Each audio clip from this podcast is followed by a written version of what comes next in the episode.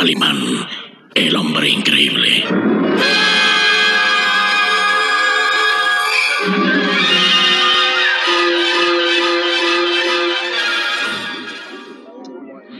El viejo Sean Wai morirá. Y junto con él tú, mi querida Tagashi Chani. No, no. Y ahora, a escena. A escena, mi bella Tagashi Chani. Estás libre.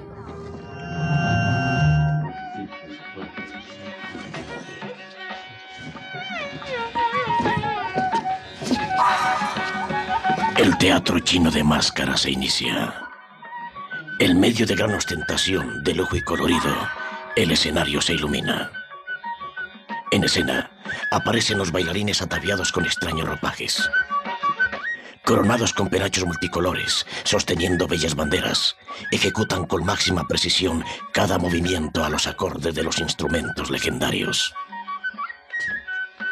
Calimán extasía sus azules ojos en el multicolor espectáculo, mientras el pequeño Solín admira sin comprender. ¿No es hermoso el cuadro plástico? Sí, señor. Pero para ser sincero, no comprendo su significado. ¿Por qué visten esas ropas tan extrañas? Oh, Y, y- y todos ocultan sus rostros con máscaras grotescas. Como dragones, diría yo. escucha, Solín. El teatro de máscaras chino, más que un espectáculo, es un acto de gran liturgia. Ellos representan en cada escena, en cada movimiento, leyendas de la antigua China, historias de sus antepasados. Sus cantos son oraciones, son plegarias. Las máscaras ocultan sus rostros porque están caracterizando a los dioses, a los animales y a los demonios. Mm.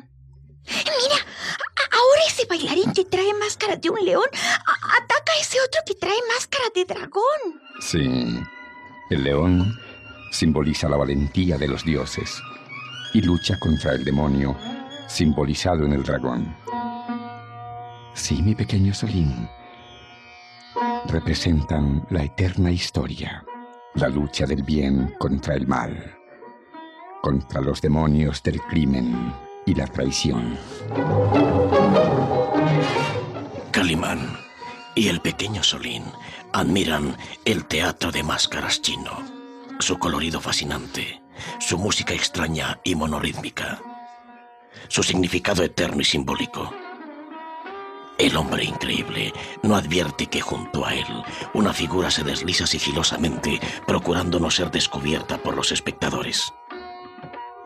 Pausadamente, llega hasta Calimán y deja junto a sus pies un papelillo doblado. Luego, la sombra escapa presurosa. Calimán reacciona y... Oh, oh, se fue. ¿Quién, señor? Alguien, un hombre, estaba aquí junto a mí. Aprovechó mi interés hacia el escenario para dejar este papelito junto a mis pies. Cuando descubrí a la sombra, ya era tarde. ¿Y, y qué trae ese papelito? Un mensaje, Solín. Escucha, El hombre increíble desdobla el pequeño papelillo y puede leer el mensaje. Calimán, venga a verme al camerino aprovechando el próximo intermedio. Caso de vida o muerte. Tagashi Chan. ¡Un mensaje de ella! Sí, y quiere verme. Mm, Supongo que ahora sabremos qué es lo que ocurre. Dentro de unos minutos vendrá el intermedio y entonces hablaremos con Tagashi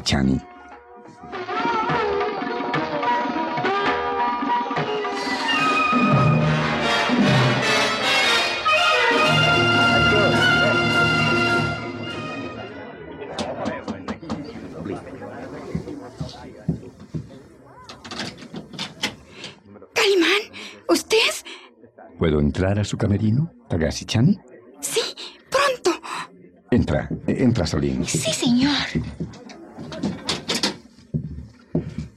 Celebro que se haya. que se haya decidido hablar conmigo, Tagashi Chani. ¿Qué sucede? Tenemos poco tiempo, Calimán. Debe usted saber que la vida de mi padre está en peligro. ¿Por qué? ¿Qué le sucede al viejo Wai? No puedo decírselo ahora, pero solo usted puede ayudarlo, Calimán. Mi padre siempre ha confiado en usted. Conoce su valor y su decisión. Solo usted puede ayudarlo. Mm, ¿Dónde se encuentra el viejo Wai? Tiene un bazar en la calle principal. Le será fácil encontrarlo, Calimán. El bazar se llama El Globo Rojo. ¿Globo Rojo? Sí. Pero vaya esta misma noche. Mañana sería demasiado tarde. ¿Mañana? No. Espere. Será mejor que lo acompañe. Nos reuniremos al terminar la función en el callejón del fondo. Espéreme ahí. De acuerdo, Tagasi-chani. Em, debo estar vigilándola, ¿no es verdad? Mi vida no importa. Es la de mi honorable padre quien debe salvar. Ahora regrese a su asiento y nos reuniremos después. De acuerdo. Hasta entonces, Tagasi-chani. ¿Vamos, Solín? Sí, señor. Por aquí, muchacho.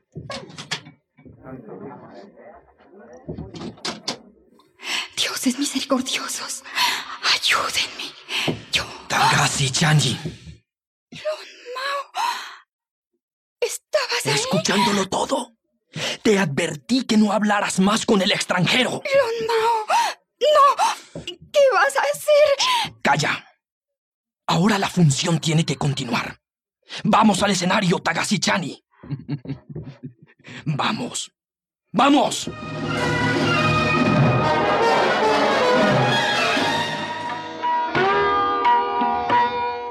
La función continúa. Calimán y el pequeño Solín, acomodados en sus butacas, presencian uno de los últimos números.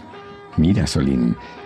Ahora ha salido nuevamente a escena Tagasi Chani. ¡Sí! Y ahora no trae máscara. Y sus ropas son velos de todos los colores. Oh, señor, ¿qué simboliza ella ahora? Simboliza el espíritu de la maldad. Mira, mira, Solín. Ahora aparece en escena otro personaje. Es el mismo hombre que amenazó a Tagasi Chani. Es Lord Mao. Sí, Lon Mao. Hay que vigilarlo mucho. ¿Ah? ¿Qué hace? Está, está lanzando puñales contra Tagasi Chani. ¡La va a matar!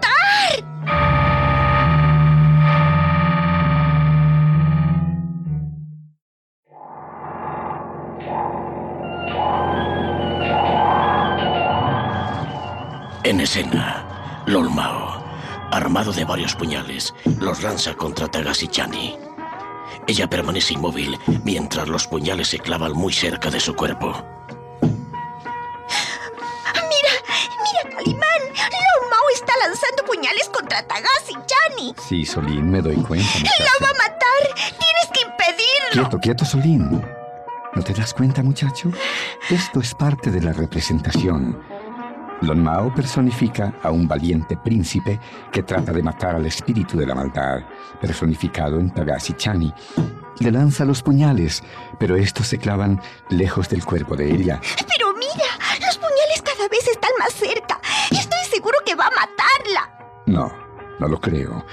De ser así, se cometería un asesinato con cientos de testigos oculares. Mira, señor, ese puñal casi se clava en su pecho.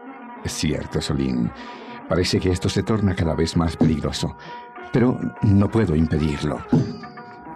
En, en otras ocasiones he visto este baile y nunca se lanzan los puñales con tanto riesgo. Tienes que impedir que ese hombre le haga daño. No puedo, Solín. No puedo hacer nada. Tal vez Lon Mao vaya a cometer un cobarde asesinato frente a nosotros. Pero no puedo impedirlo. Los azules ojos de Calimán permanecen fijos en las manos de Lon Mao, que lanza certeramente los puñales contra Tagasi Chani. Queda ya solo un puñal en la mano de Lon Mao, y con expresión de furia asesina, lo lanza hacia la bella mujer. El puñal se clava en el pecho de Tagasi Chani. ¡Calimán! Quédate aquí, Solín. Yo detendré al asesino. Calimán, como puntera, rápido y certero, se lanza hacia el escenario, abriéndose paso entre los curiosos que comentan alarmados lo que han visto. Lolmao trata de escapar, confundiéndose entre los bailarines, pero la recia y musculosa mano de Calimán lo detiene por el cuello. ¡Quieto! ¡Suelta! ¡Suelta, perro extranjero! Quieto, Lolmao. No te será fácil escapar después de cometer un crimen. ¿Crimen? No sé de qué habla extranjero. Todo ha sido un accidente. ¿Llamas accidente al haber lanzado un puñal contra Tagashi Chani?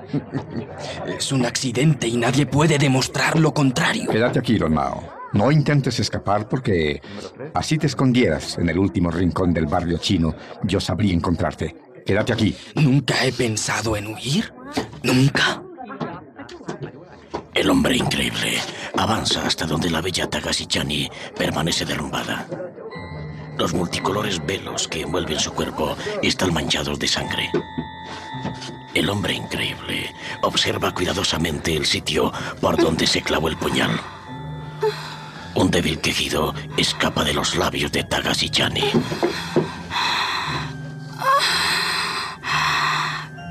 Calimán. No te muevas, Tagashi Chani. Sabía que esto había de suceder. Fue un error hablar con usted. Nos vigilaba. Calle. No haga el más mínimo esfuerzo. La llevaré a su camerino. El hombre increíble levanta entre sus hercúleos brazos el frágil cuerpo de Tagashi-chani, avanzando entre los curiosos hacia los camerinos. Pero Lord Mao se interpone. Espera, extranjero. Espera un poco. A un lado. Antes quiero decirle a Tagashi Chani que lamento profundamente este accidente. Se ha llamado un doctor para que la atienda. Ojalá que llegue a tiempo. La bella Tagashi-chani permanece inmóvil sobre el diván forrado de terciopelo rojo. Un rictus de dolor hace más pálido aún su rostro. Calimán la observa con cariño, con atención y esmero. El puñal permanece clavado en el lado posterior del pecho de Tagashi-chani y la sangre mana roja y caliente por la herida. El empresario del teatro, con gesto de preocupación y angustia, Esto es terrible. No me explico cómo Lord Mao pudo cometer un error. Cientos de veces ha realizado el acto de lanzar los puñales contra Tagase Chani, sin que ocurriera ningún accidente. ¿Por qué tenía que suceder ahora? Tal vez porque Lord Mao quería matar a Tagashi Chani. ¿Qué dice usted? ¿Lord Mao un asesino? Oh, no, señor, se equivoca. Mm, Dejemos este asunto que ya lo aclararemos después. Pero ¿por qué no ha venido el médico? Oh, es que eh, no había ninguno en la sala y, y ahora lo buscan por el barrio. Calimán. Describe Tagashi Chani.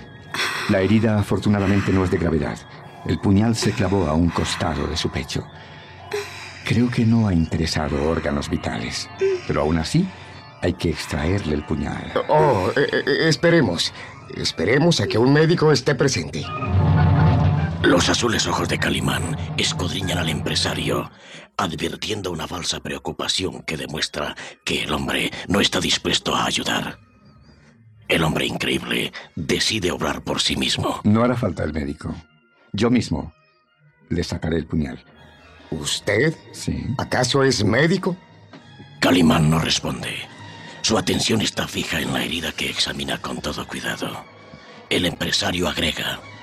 Piense bien el riesgo que corre Tagashi Chan y si usted comete un error.